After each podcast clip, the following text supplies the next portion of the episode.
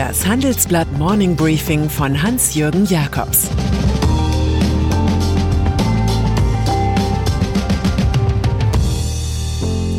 Guten Morgen allerseits.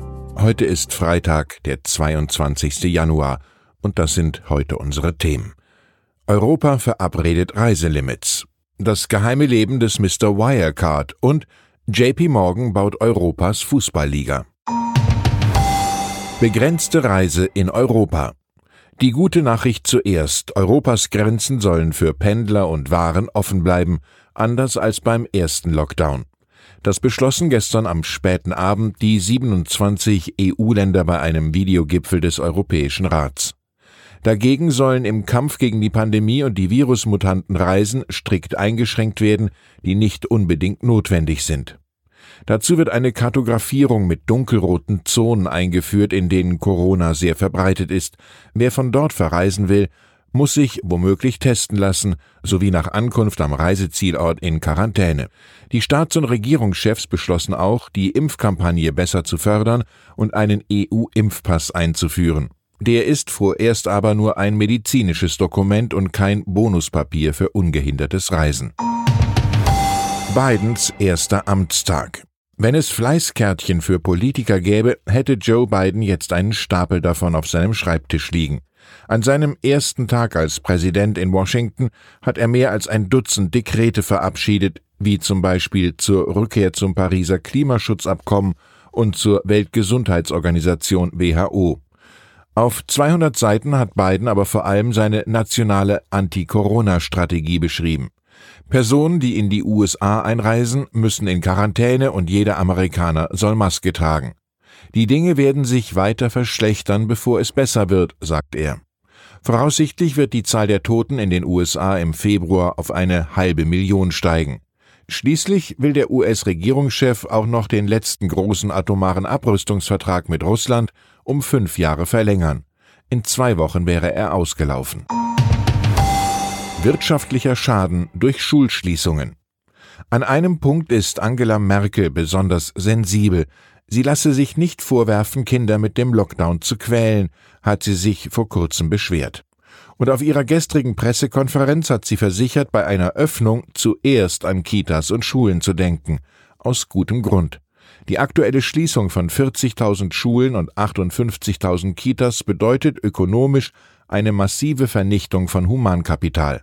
Vor allem Schulschließungen führten zu enormen wirtschaftlichen Schäden, sowohl für die einzelnen Schüler als auch für die gesamte Volkswirtschaft, hat der Bildungsökonom Ludger Wössmann vom IFO-Institut unserer Redaktion erklärt. Hauptursache sei der Rückgang des Lebenseinkommens.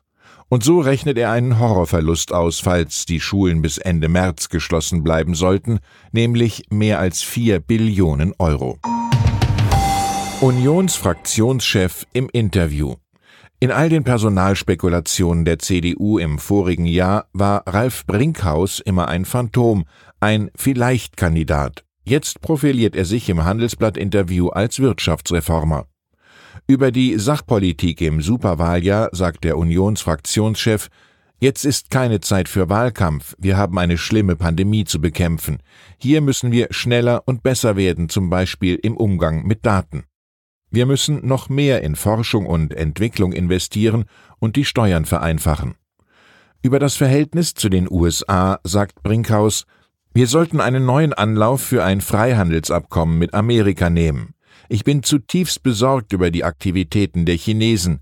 Wir können nur gegenhalten, wenn wir zusammen mit den USA Stärke zeigen. Und zu einer neuen Föderalismuskommission meint der CDU-Politiker, so wie der Staat momentan aufgestellt ist, basiert das noch auf einem Verständnis von 1949. Das passt so nicht mehr in unsere Welt.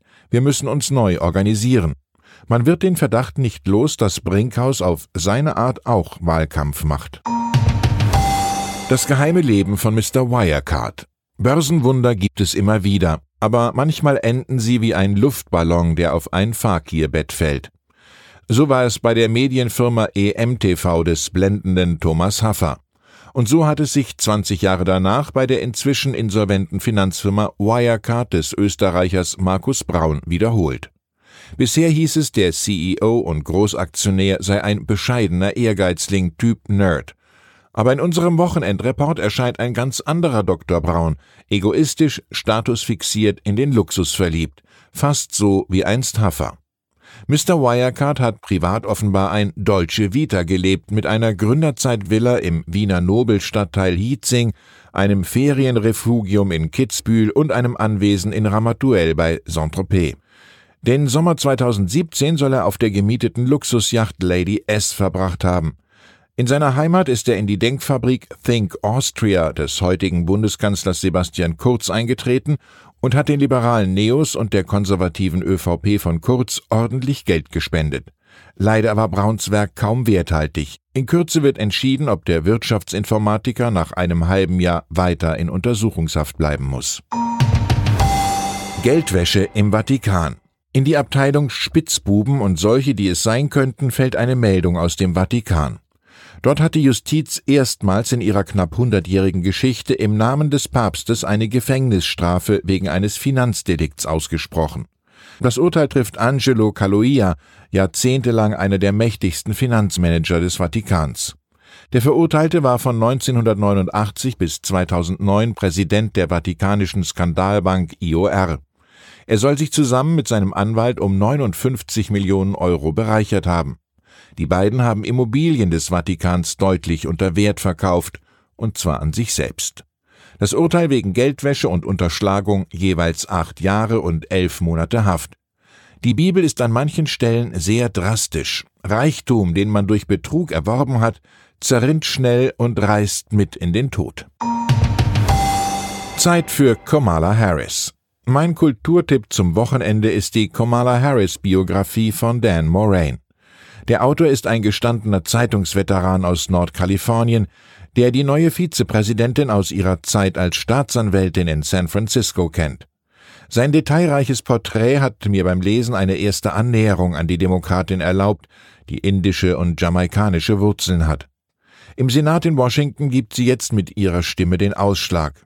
Harris erscheint als durchaus empathische, resolute, ehrgeizige, hart arbeitende Politikerin. Ihre Überzeugungen stellt sie aus taktischen Gründen auch schon mal hinten an. Moraines Botschaft lautet, Kamala Harris steht für das, was kommen wird. Wer in diesen Tagen ausruft, It's Joe Time, muss wissen, dass auch gilt, It's Kamala Time. Superliga-Pläne von JP Morgan. Für den Fußball plant die US-Großbank JP Morgan ein tollkühnes Projekt mit 6 Milliarden Dollar Investment. Eine neue Superliga für die besten europäischen Clubs. Sie soll mittwochs spielen und die bisherige Champions League ersetzen. 15 Clubs wie Real Madrid und Manchester United sollen permanente Mitglieder sein und dafür jeweils bis zu 350 Millionen Euro erhalten. Fünf Plätze werden jede Saison für Teams freigehalten, die sich qualifizieren. Die diskutierte Superliga hat die FIFA nachhaltig aufgeschreckt. Erst hatte der Weltfußballverband das Projekt noch als bloßes Gerücht abgetan. Jetzt hat er verkündet, eine solche Liga keinesfalls anzuerkennen. In einem Statement heißt es, jedem Club oder Spieler, der in einen solchen Wettbewerb involviert ist, wird als Konsequenz nicht erlaubt, an einem anderen Wettbewerb teilzunehmen, der von der FIFA oder einem ihrer Verbände organisiert wird. Für Spitzenspieler wie Toni Kroos von Real Madrid wäre dann eine Fußballweltmeisterschaft tabu. Der Kampf ums große Geld geht in die Nachspielzeit. Und dann ist da noch Sabine Töpperwien. Sie hat seit mehr als 30 Jahren im Radio Fußball-Bundesligaspiele kommentiert. Ihre Stimme ist zum Markenzeichen der ARD-Konferenzschaltung geworden. Tor in Dortmund heißt es da schon mal. Jetzt geht die 60-Jährige Ende des Monats aus gesundheitlichen Gründen vorzeitig in den Ruhestand. Das hat der WDR mitgeteilt. Die Journalistin hatte schon ihre Diplomarbeit über Fußball verfasst und war 1989 die erste Frau, die ein Ligaspiel kommentiert hat. Insgesamt war sie bei mehr als 700 Spielen dabei. Sie ist aber immer dem Radio treu geblieben und hat nicht wie viele Kollegen ins Fernsehen gewechselt. Nach intensiver Computerarbeit habe eine Nerven- und Sehnenentzündung in beiden Armen den Rückzug erzwungen. Mein Körper hat die Handbremse gezogen, sagt Töpperwien. Ich wünsche Ihnen nach den letzten aufregenden Tagen ein entspanntes Wochenende in bester Gesundheit. Es grüßt Sie herzlich Ihr Hans-Jürgen Jakobs.